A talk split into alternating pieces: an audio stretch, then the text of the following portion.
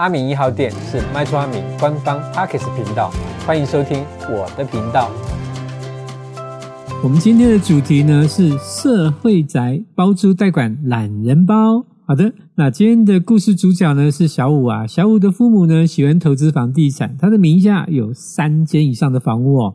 那小五的父母呢，听到气功班也是属于多屋主的朋友，他们现在都把名下的非自住的空屋哈拿去呢加入政府推广的社会住宅包租代管的计划哈，想要无脑不用动脑筋收租躺着赚。那五爸五妈听到很心动啊，就跑来问小五啊，知不知道这样的计划到底是真的可以轻松收钱吗？还是呢会有什么风险？那想请小五呢，就是上网帮他们查查看相关的资讯。但是小五呢，上网一搜寻，发现资讯很多很难，好坏参半，根本无从下手分析呀、啊。那不知道众房东呢，最近呢有没有遇到？比方说呢，要缴税的时候，在税务单位的门口，或者是在家门口呢，收到来自社会住宅包租代管业者的宣传单，或者呢，最近很夯，在每个新闻网或者是网站都在鼓励各位房东加入社会住宅的计划呢。那如果呢，你的手上有闲置的空屋，想要加入社宅计划，却又担心会不会是诈骗集团？那今天阿明就从四个重点来帮各位整理起来，政府代管的优缺点啊，还有呢，可能你会遇到的纠纷到底有哪几种，给大家来参考评估，适不适合参加包租代管的计划哦。那今天呢，有四个主题，哪四个呢？第一个，什么是包租代管？第二个，社会住宅包租代管的优点。第三个，当然是社会住宅包租代管的缺点。第四个呢，是包租代管常见的纠纷有哪些？好的，那我们就进入今天的第一个主题，什么是包租代管？哈，那在正式进入今天的大主题，就是包租代管优缺点大 PK 之前呢，我们先来简单介绍一下什么是政府的包租代管。哈，首先先呢，包租的部分就是房东呢租给业者，就是由业者担任二房东转租给房客，那并不是房东直接租房给房客哦，这是包租哦哈。那代管的部分呢，是房东直接租给房客签约哈，业者呢只负责中介、媒合跟管理的服务哦，包含呢。后续的修缮啊，代收房租啊，代缴水电费等啊。但是如果呢有招租闲置的这个空窗那房东就要自己去吸收衍生的成本哦。那大家都知道啊，租的过程呢，不论是房东或者是房客，都会遇到重重的关卡，像是呢弱势的租客比较容易被个体户的房东排除在外。那租金太高呢，也会让有租需求的房客无法负担。那还有些房客呢，他可能会去挑剔哦，就是房。房屋的瑕疵啊，哈，让房东呢有时候搞得也是很火大哈。那就会产生呢，有一些房东他宁愿呢出哈坑了一下起帮啊哈，他也不要放到租屋的市场了。那主要他是怕衍生出来一些相关的，就是一些繁杂的事情了哈。那以目前来讲，就是说在租屋市场供不应求的状态下，那政府呢目前就是透过奖励，就是房东的税负啊，补助租服务业的诱因，提供了包租跟代管的两种方案。那就是要让房东呢可以选择自己的管理方式。鼓励啊，房东将闲置的房屋留到租屋的市场，让有租屋需求的民众呢可以租到房子。代替这些安那样哈。那在初步了解到什么是包租代管之后呢，接下来我们就直接进入主题喽。我们先来解析包租代管的优缺点有哪些。希望呢，众房东在看完这两者的比较之后，也可以衡量看看是不是呢有符合自己的需求哦。好的，那首先我们就从社会住宅包租代管的优点开始去讲哈。第一个呢，就是它的租赁契约是具有公证效力的哦。那选择包租方案呢，会有业者在转租给房客的时候，就会申请公证费的补助哈。那如果呢是选择代管的部分，这个就是由房东跟房客去协调，是不是要办理公证哦？那如果呢就是不办理公证的话，那就是说要把就是协议的事项载明在契约中，就是视同就是放弃公证费补助的权益哦。那阿明这边提醒各位房东，如果呢你是选择包租的方案，在业者与房东签订包租契约这。阶段是属于双方的协议，是否要办理公证哦。那政府呢，并不会补助这阶段的公证费哦。好的，那公证呢，最主要是能够保障就是房东、房客跟代管业者三方的权益哦。那依照目前的现行规定，就是双北地方的话，每件每次补助的上限是新台币是四千五百元。那其余的直辖县市呢，每件每次的补助呢，是最高是不超过新台币三千元哦。那第二个优点呢，就是是包租方案，就是固定收租不间断。如果呢，房东是跟包租业者签三年的契约，在合约期间内，房东都可以按时的收到租金，他不会有空窗期，就是没有人租的时候就没有租金收的问题。那如果呢，你是选择代管业者，那房屋如果没有人租的话呢，这部分还是房东自行要负担它的成本的哦。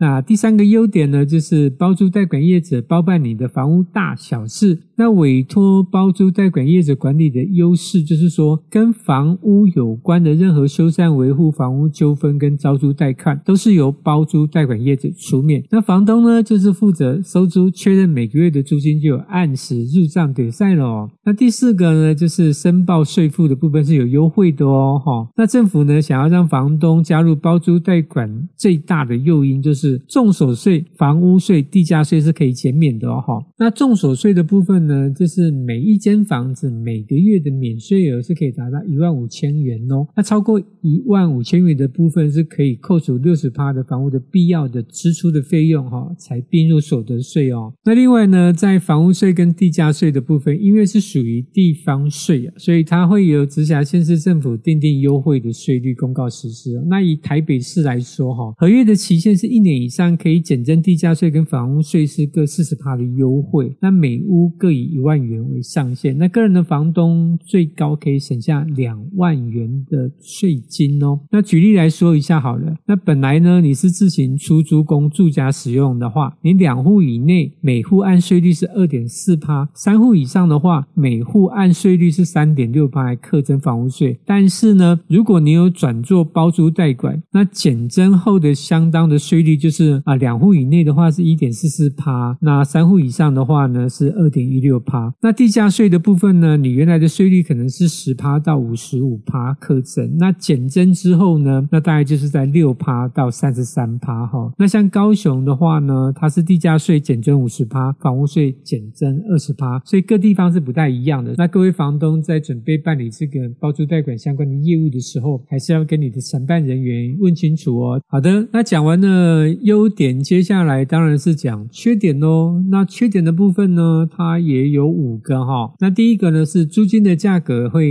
一般来说会低于市场的行情，然后因为社会住宅它是优先让弱势族群跟年收入没有达到一定门槛的房客承租啊。那因此呢，普遍社会宅包租贷款的租金大概是市价的八到九折哈。那相较于自行出租的个体户的房东就会偏低一点。那也就是说呢，没合后的房房租的价格跟市价会有一点偏差啦，那所以说有一些房东就是呃要配合的那个意愿也不是那么的强了哈。好的，那第二个呢是房客的素质比较啊、不一定哈。那不论是包租贷款哪种方案，通常都是由业者去寻找房客啊哈。那如果呢，就是房东，你对房客的职业啊，或者是他的收入，或者是他的条件，你有特别的偏好的话，那就可能比较不适合，就是呃参加这个。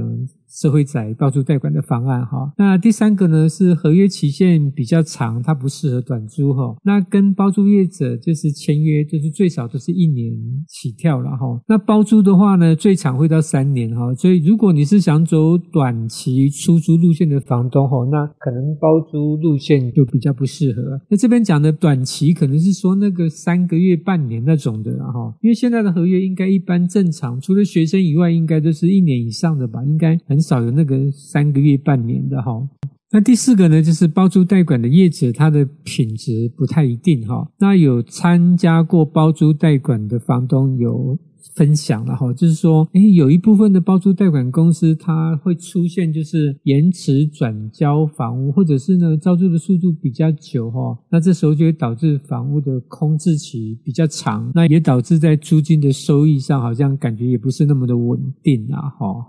那第五点呢，就是三税优惠是有期限的哈。那呃，很多人以为就是加入社会宅的包租代管可以就是一直都是三税减免了哈。那其实呢，它并不是啊不限期的。那目前这三税的优惠哈是到二零二八年的六月二十六号为止哈。那是不是会延长或者是另外有修改？那这个就是未来政府的政策内容哈。那目前是这样，是到二零二八年的六月二十六号哈。好的，那讲完了包租代管的优缺点之后呢，接下来我们要讲包租代管常见的纠纷啦。那这边的话，大概就是阿明就是啊、列出两个比较容易碰到的问题哈。那第一个呢是业者或者是房客拖欠房租啊哈。那不论是房客迟交给业者，导致呢业者要代垫租金给房东，那业者之所以承担收不回房租的窘境哈，或者呢是业者本身他是包租业者，那他。公司的财务的状况不是很好，那导致呢，就是应该要给房东的这个租金哈有欠缴哈拖缴哈，那这两种收不到租金的状况呢，都是各位房东最不愿意见到的事情，对不对？好的，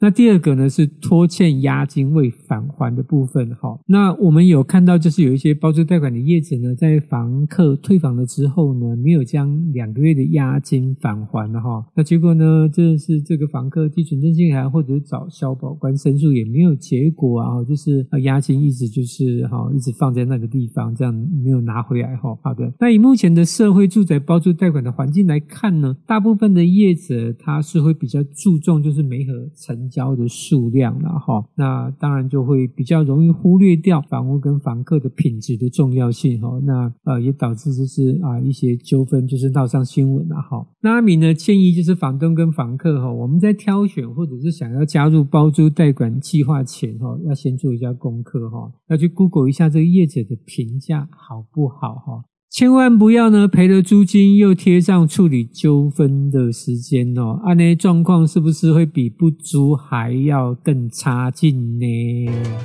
好的，那社会宅包租代管懒人包这个单元就分享到这边。喜欢我的频道，请分享给更多人知道；不喜欢我的频道，请让我知道。阿明一号店，我们下回见。